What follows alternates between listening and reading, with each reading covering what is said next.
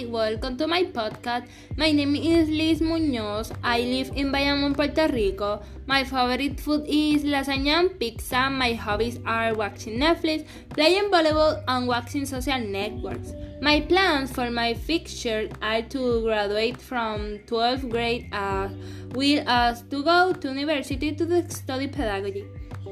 After practicing my profession, I want to study cosmetology to practice it as part time. And now 13, I want to the Foundation for Children's with Motor Condition. I have too many favorite non-specific. My expectation for the English course is a fun and liberal environment. Thanks for listening to my podcast. Bye.